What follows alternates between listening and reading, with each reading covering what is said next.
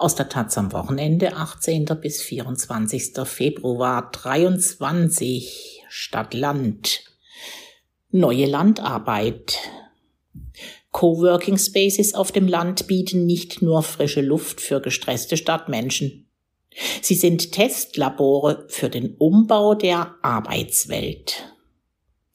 Aus Gettorf und Kastorf Esther Geislinger und Miguel Ferraz Arujo.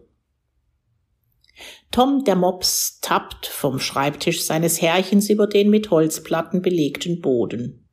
Er läuft vorbei an Arbeitsnischen, an der Sitzecke mit den orangefarbenen Sesseln, an der Station mit Drucker und Büromaterial, und das Klicken seiner Krallen mischt sich mit dem Klackern eiliger Finger auf Computertastaturen. Durch die hölzerne Schiebetür trabt Tom in die Küche. Dort zischt die Kaffeemaschine, Stimmen plaudern in einem Gemisch aus Deutsch und Englisch. Klingt, als gäbe es da etwas zu fressen oder jemanden, der ihn streichelt. Für Tom sind die Tage, in denen sein Herrchen im Coworking Space arbeitet, gute Tage.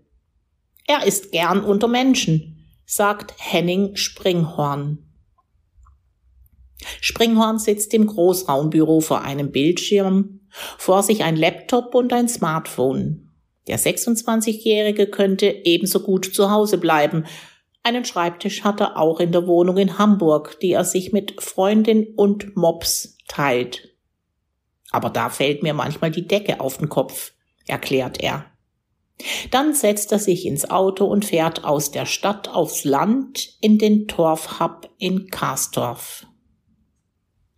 Das Dorf in Schleswig-Holstein besteht nur aus einer Handvoll Straßen. Es gibt keinen Laden, aber eine Tankstelle, einen Imbiss und neuerdings ein kleines Ärztehaus.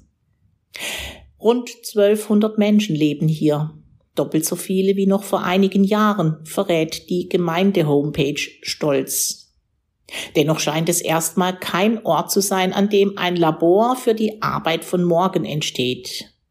Tatsächlich war Karsdorf nicht die erste Wahl für Jule Lietzau und Florian Watzke, das Gründungsduo des Torfhub.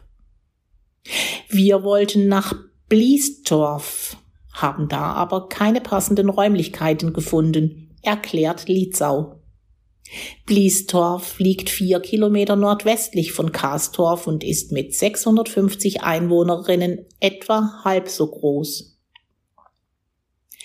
Coworking im ländlichen Raum ist ein vergleichsweise neues Phänomen, aber eines, das sich schnell entwickelt. Ein treibender Faktor war die Corona-Pandemie, sagt Nicole Dau. Sie ist Sprecherin von Coworkland, einer Genossenschaft mit inzwischen etwa 250 Coworking-Büros bundesweit. Einen Schwerpunkt bildet Schleswig-Holstein. Dort liegen auch die Wurzeln der Genossenschaft. Sie hat sich aus einem Projekt der Heinrich Böll Stiftung entwickelt, die 2018 in verschiedenen Orten Container aufstellte und darin Coworking anbot. Gefördert wurde das Modell vom Bundesministerium für Ernährung und Landwirtschaft und sollte die ländliche Bevölkerung dazu animieren, selbst Coworking Spaces einzurichten unterstützt mit speziellen Tools und Finanzierungsmodellen der Stiftung. In Getdorf stand der Container direkt auf dem Dorfplatz. Das Amt hatte schnelles Internet gelegt, erinnert sich Ulrike Münzberg-Niemann, zuständig für die Wirtschaftsförderung der 8000 Personengemeinde, die nahe der Ostsee zwischen Kiel und Eckernförde liegt. Es gab Dorfkino Treffen für Start-ups, Kaffee, Gespräche und irgendwann tauchte die Frage auf, ob die Gemeinde selbst einen Coworking Space betreiben könnte. Die Corona-Pandemie verzögerte das Projekt, machte aber gleichzeitig deutlich, wie sinnvoll ein solches Büro als Alternative zum Homeoffice ist. Inzwischen arbeitet Getwork erfolgreich in einem Haus, in dem früher Kutschen gebaut wurden. Alte Arbeitswelt trifft neue.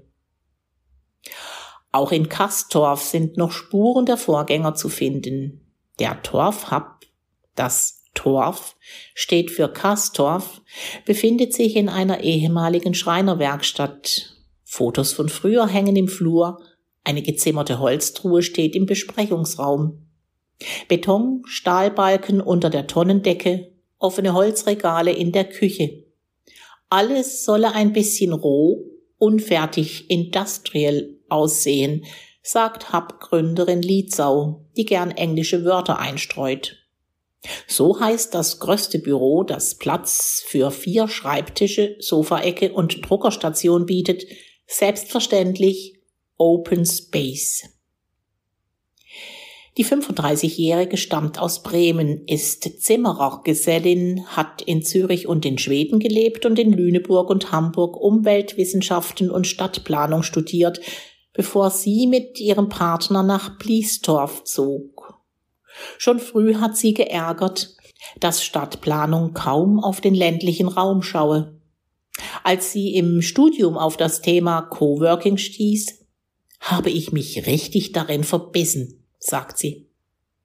Per Anzeige im Bliestorfer Amtsblatt, ja, tatsächlich, suchte sie Interessenten für ein Gemeinschaftsbüro. Zwei Personen meldeten sich, darunter Florian Watzke. Der 40-Jährige kehrte nach zahlreichen Stationen, darunter Berlin und Madrid, in sein Heimatdorf Bliestorf zurück weil sein Mann und er mit den Kindern in der Nähe der Großeltern leben wollten.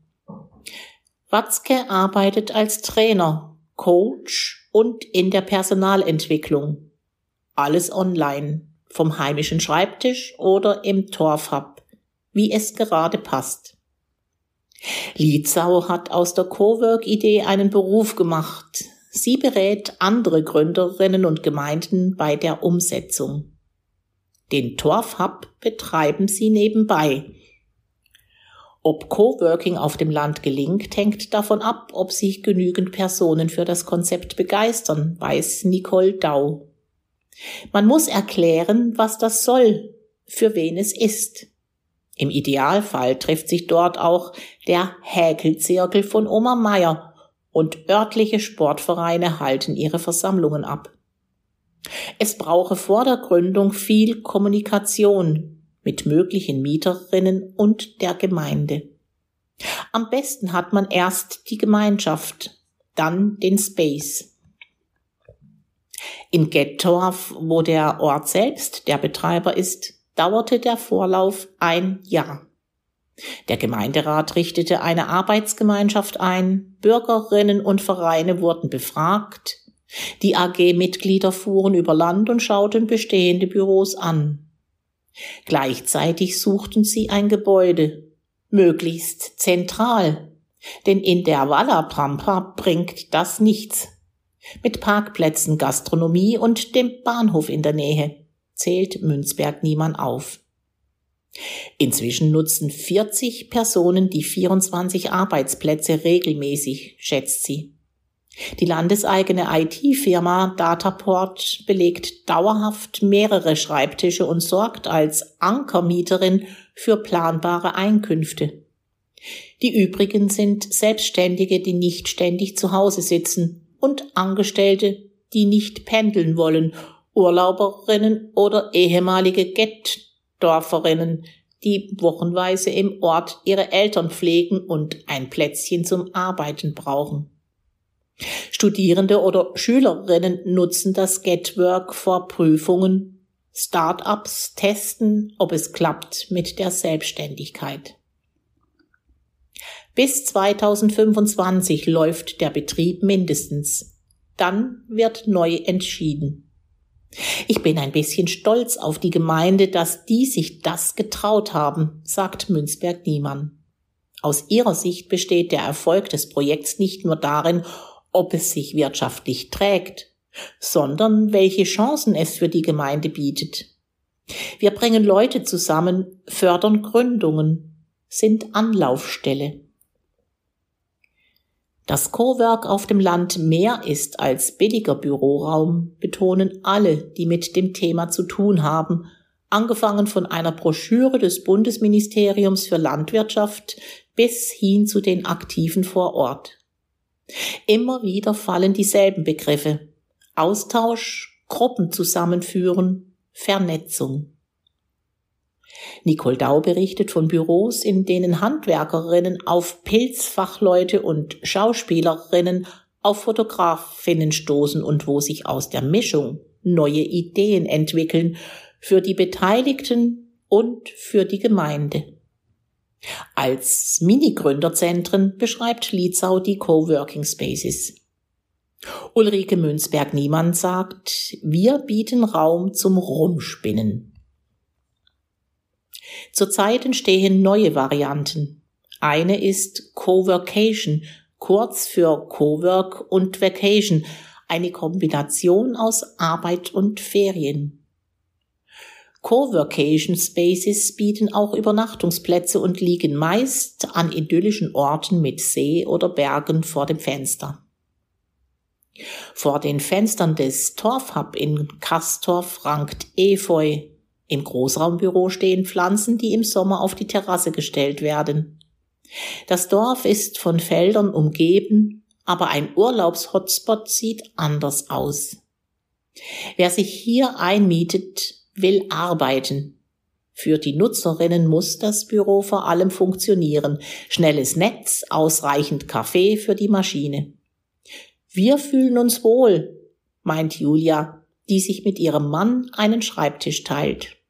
Das Ehepaar wohnt ein paar Dörfer weiter. Die Kinder besuchen eine Schule im nächsten Ort. Der Torfhub liegt in der Mitte.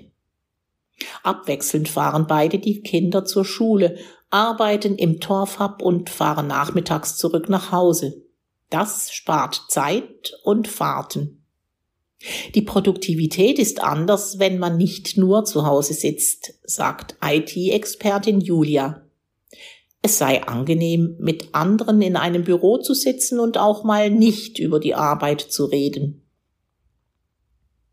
Felipe Noguera, Geschäftsführer der IT-Firma Chiado, nennt einen einfachen Grund, warum er Coworking einem eigenen Büro vorzieht. Ich will nicht selbst Klopapier einkaufen. Das sei ein Scherz, fügt er hinzu, aber dennoch. Er schätzt es, wenn andere ihm die Organisation abnehmen. Kiado hat sich an mehrere Standorte, darunter am Chiemsee und in Lissabon, in Coworking Spaces eingemietet. In Kastorf besetzt die Firma zwei Räume.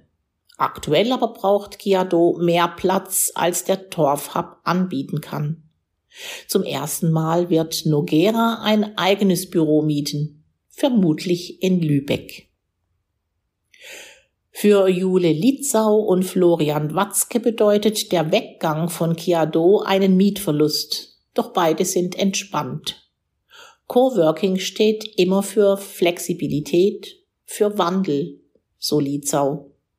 Es ist eben ein atmendes Netzwerk.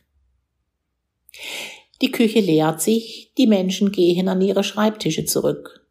Tom, der Mops, baut sich neben seinem Herrchen auf und macht klar, dass er an die Luft will. Ein Spaziergang durch die Felder auch so ein Vorteil des Coworkings auf dem Land. Coworking auf dem Land. Neues Arbeiten. Das feste Büro im Firmensitz ist ein Auslaufmodell.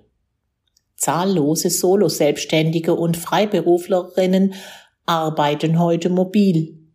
Startups probieren sich ein paar Monate aus und spätestens seit Corona verrichten auch Angestellte klassischer Unternehmen ihren Dienst immer öfter außerhalb der Firma.